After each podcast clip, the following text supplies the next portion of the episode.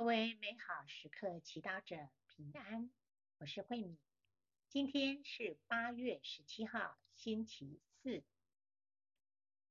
我们要聆听的圣言是马窦福音第十八章二十一节到第十九章第一节，主题是宽恕。聆听圣言。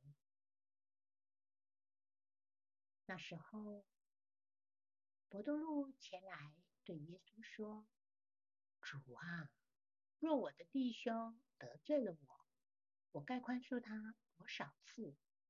直到七次吗？”耶稣对他说：“我不对你说直到七次，而是七十个七次。为此，天国。”好比一个君王要同他的仆人算账，他开始算账的时候，给他送来了一个欠他一万塔冷通的，因为他没有可还的，主人就下令要把他自己和妻子、儿女以及他所有的一切都变卖来还债。那仆人就俯伏在地叩拜他说：“主啊，容忍我吧，一切我都要还给你。”那仆人的主人就动心，把他释放了，并且也赦免了他的债。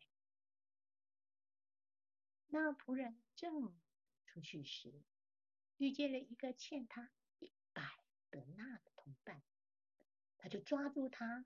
扼住他的喉咙，说：“还你的欠债。”他的同伴就伏伏在地哀求他说：“容忍吧，容忍我吧，我必还给你。”可是他不愿意，而且把他下在监里，直到他还清了欠债。他的同伴看见所发生的事，非常悲愤。遂去把所发生的一切告诉了主人。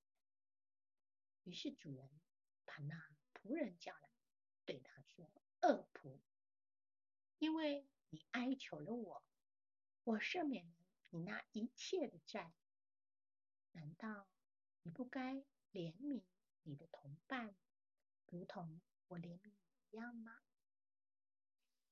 他的主人大怒。遂把他交给刑役，直到他还清所欠的一切。如果你们不各自从心里宽恕自己的弟兄，我的天父也要这样对待。耶稣讲完这些话以后，就离开加里肋亚，来到约旦对岸的。犹太境内，世经小帮手。福音中，伯多禄询问耶稣：“主啊，若我的弟兄得罪了我，我该宽恕他多少次？直到七次吗？”当下的伯多禄有着一般人的想法，对天主。无条件的爱，也仍旧不理解，更还没有亲身体验过被全然宽恕，因此他难免会认为宽恕是有限的。七次已经算是很客气了，如果一个人被原谅了七次以后仍然不改，他就没有资格被给予新的机会了。我想，按伯多禄冲动很自信的性格，他从未想过自己也可能需要被耶稣无条件的原谅。在这样的情形下，听到耶稣叙述君王无条件的宽恕欠他一万塔冷通的仆人，伯多禄可能除了惊讶，并没有很大的感触。反而听到恶仆因为不原谅欠他一百德纳的同伴而被君王惩罚，他也许会感到那是应该的。然而，伯多禄的人生到后来却有一个很大的转折。在耶稣受难前，自信心爆棚的伯多禄居然三次不认主，完全背弃他事前承诺耶稣的话。然而，无论他的决心有多大，但当他面临危险时，确实临阵逃脱了。为了这件背叛耶稣的行动，他痛悔不已。然而，在他最懊，耶稣却在复活后以爱和宽恕接待他，没有责备，也没有惩罚，而是单纯的向伯多禄伸出怜悯的手。我想，这时的伯多禄终于可以明白耶稣的比喻了，因为他亲自领受了耶稣见了怜悯和爱。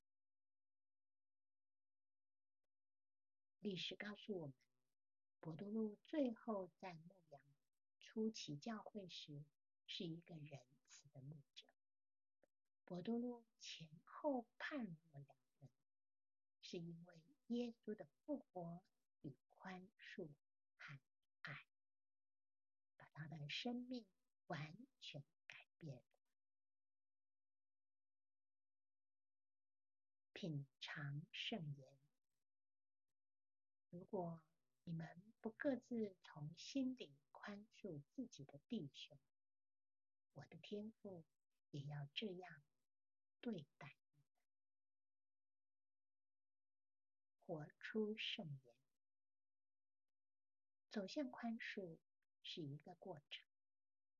今天你们从宽恕他人哪件事开始效法耶稣的怜悯？全心祈祷，主，让我相信并体验你的爱和宽恕，并一步一步走向无限的宽恕。祝福各位主内弟兄姐妹们，今天活在天主圣言的光照之下。我们明天见。